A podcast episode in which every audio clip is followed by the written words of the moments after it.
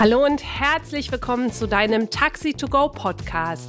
Der Podcast für mehr Umsatz, glückliche Mitarbeiter und Erfolgsgeheimnisse aus der Personenbeförderung. Wir sind Jens Markgraf und Babette Mahnert. Ja, halli, hallo, so schön, dass du wieder dabei bist. Ich freue mich sehr darüber. Und die erste Frage, hast du dich schon zu unserem Live-Workshop am 30.09. angemeldet? Das würde mich sehr freuen, wenn wir uns da persönlich sehen können. Er kam direkt zu mir. Nachdem es passiert ist, war er ziemlich geknickt. Mit hängenden Schultern stand er vor mir. Er schaute mich aus seinen braunen Augen an. Sein Blick war fragend. Warum es nicht gereicht hat und was er falsch gemacht hat, will er wissen. Er sagt, dass er sich wochenlang auf diesen Augenblick vorbereitet hat. Jeden Abend hat er dafür fleißig auf seinem weißen Schreibtisch gebüffelt, während seine Freunde auf der Couch abhängen und Fernsehen schauen. Er, sieht erfahrt, er steht erwartungsvoll vor mir. Werde ich ihm die Antwort auf diese Frage geben können? Wenn du die offizielle Genehmigung als Taxiunternehmer haben möchtest, dann brauchst du dafür genau drei Voraussetzungen.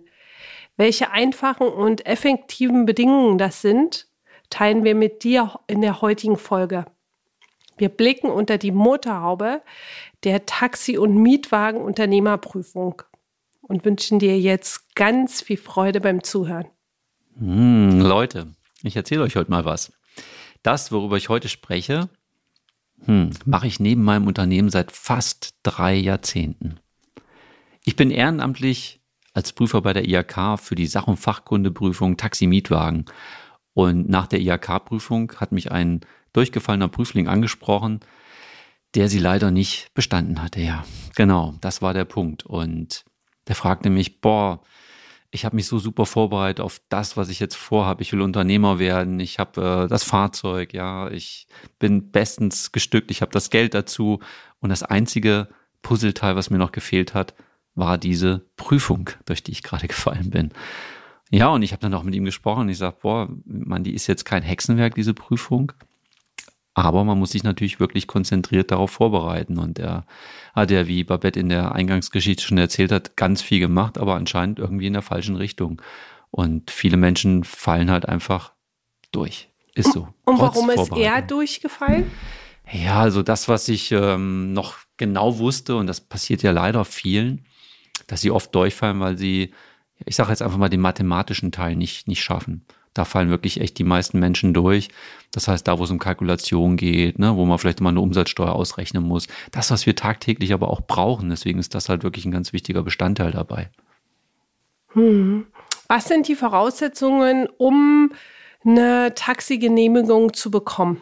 Ja, das ist jetzt ja nur ein Part, über den wir eingangs gesprochen haben, aber Unternehmer, die gewerbsmäßig, also Personen mit Pkw, das können ja auch Kleinbusse sein, also Taxen letztendlich mit bis zu acht Fahrgastsitzplätzen befördern wollen, die müssen halt letztendlich, um diese Genehmigung zu bekommen, drei Dinge mitbringen.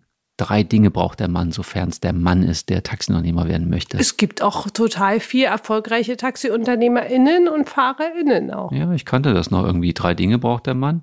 Das ist wahrscheinlich nur meiner Generation. Ich gerade sagen, was ist das? Habe ich noch nie gehört. Na, welche drei Dinge braucht der Mann in der Werbung? Mal, recherchier mal. Ich okay, mal recherchieren. Wir kommen, wir kommen wieder zurück jetzt erstmal hier aufs Taxi. Okay. So, also Punkt eins: persönliche Zuverlässigkeit. Punkt zwei: finanzielle Leistungsfähigkeit. Und Punkt drei: die fachliche Eignung muss nachgewiesen werden. Und das ist das, worüber wir eingangs gesprochen haben. Ja, stark. Dann lass uns doch mal mit Punkt eins beginnen, ja, mit der persönlichen Zuverlässigkeit. Ja, das ist total spannend, finde ich auch, ja. Ähm, ich habe da einfach mal auch, bin mal auf die Suche gegangen und habe mich mal so ein bisschen informiert. Persönliche Zuverlässigkeit. Was soll das denn genau sein? Ich sag was und ich mache das.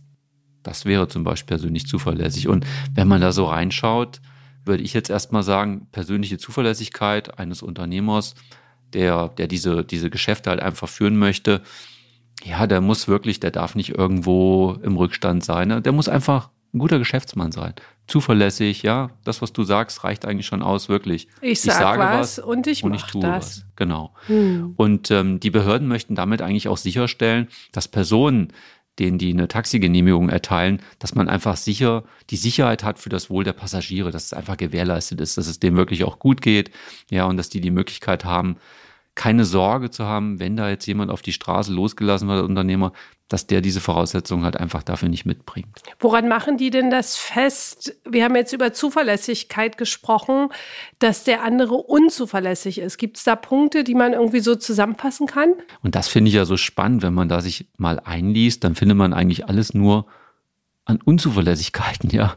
Und da gibt es ganz, ganz viele. Also ich kann jetzt einfach mal einige Dinge erzählen, die man nicht mitbringen darf, um anschließend die Genehmigung zu bekommen. Und das sind Dinge wie zum Beispiel, wenn ich rechtskräftig verurteilt wurde durch schwere Verstöße, strafrechtlich verfolgt wurde letztendlich, ja. Oder schwere Verstöße natürlich auch gegen das Personenbeförderungsgesetz. Wenn ich vorher schon mal irgendwas gemacht habe in der Richtung, ähm, Gesetz gegen, ja, Ruhezeiten und all das, wenn ich da irgendwo gegen verstoßen habe und dann natürlich auch, sage ich mal, in irgendeiner Art und Weise verknackt worden bin. Ne? Also alle arbeitssozialrechtlichen Pflichten, die ich habe, ja, Lenk- und Ruhezeiten, wir hatten ja auch schon mal ein Thema.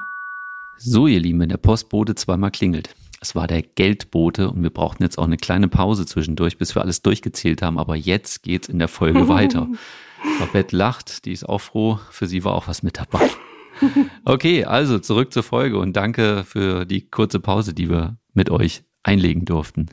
Es ging darum, um die ganzen Verstöße, alles das, was ich schon mal vielleicht gemacht habe, damit ich näher keine Genehmigung bekommen kann.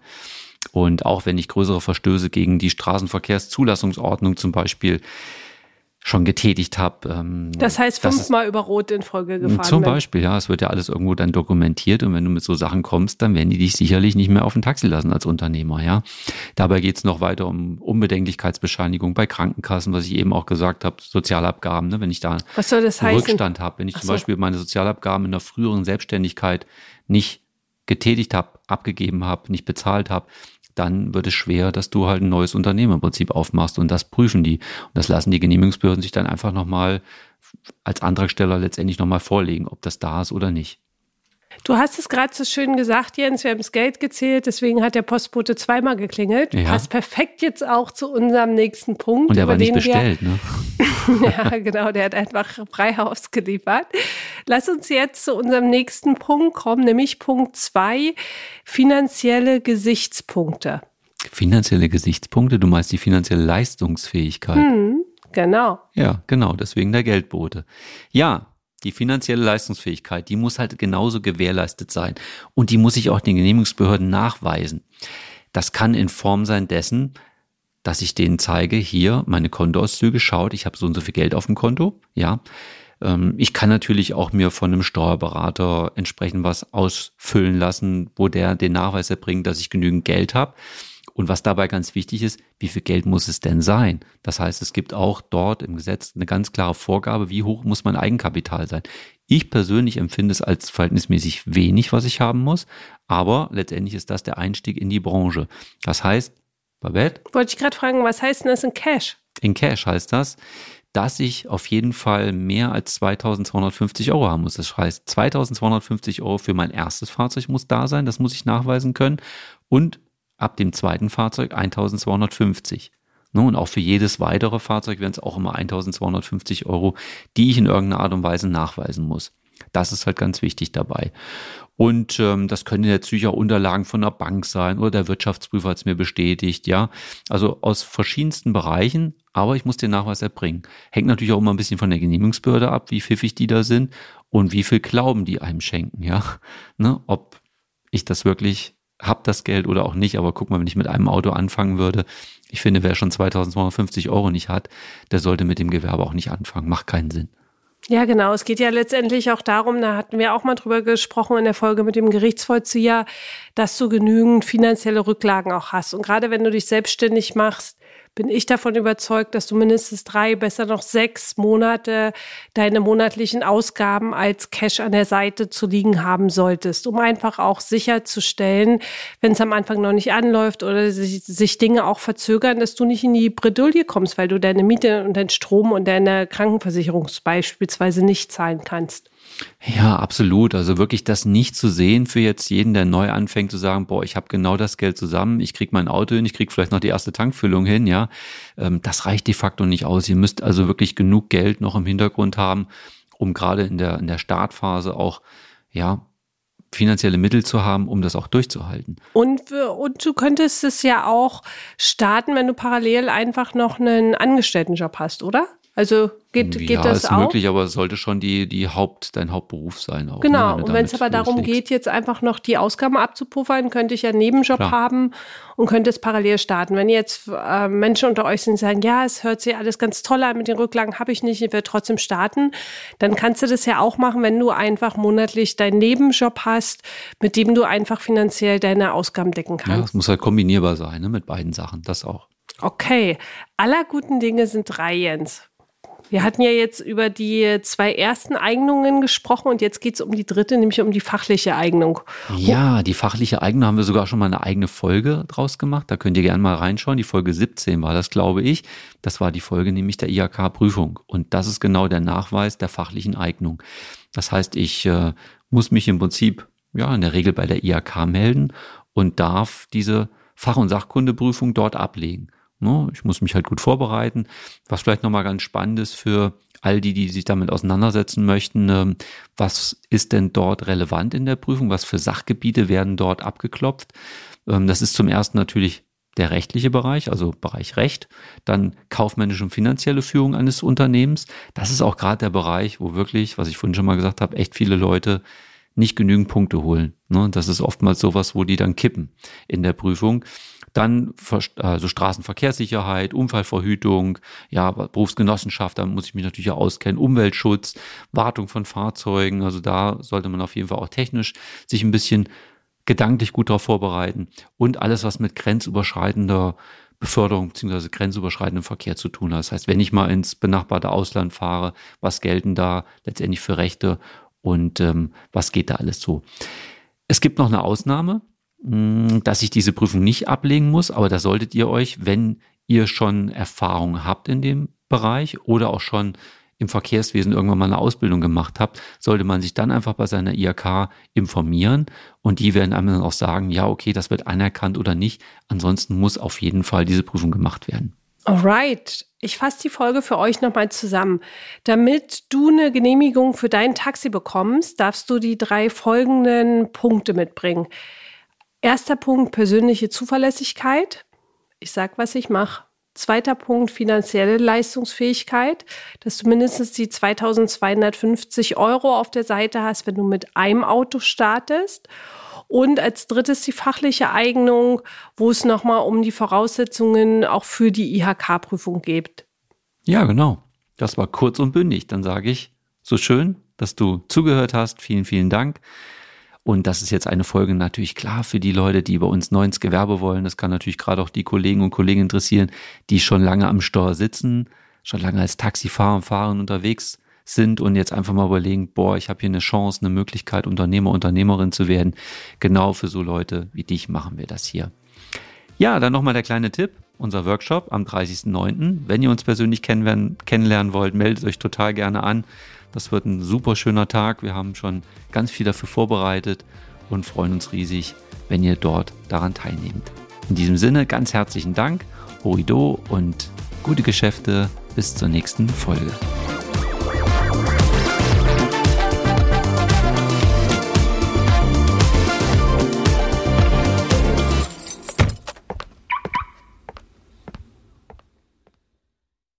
Stinkende Probleme in deinem Unternehmen einfach aus der Welt schaffen? Verzwickte Konflikte mit schwierigen Mitarbeitern und Mitarbeiterinnen und Kunden entspannt lösen? Dein Job als Taxi- und Mietwagenunternehmer ist manchmal zum Haare raufen. Die größte Chance liegt in deiner Fähigkeit, delikate Probleme einfach zu lösen. Das geht blitzschnell, wenn du weißt, wie deine Mitarbeiter und Mitarbeiterinnen und Kunden ticken. Wünschst du dir, brisante Konflikte entspannt zu lösen?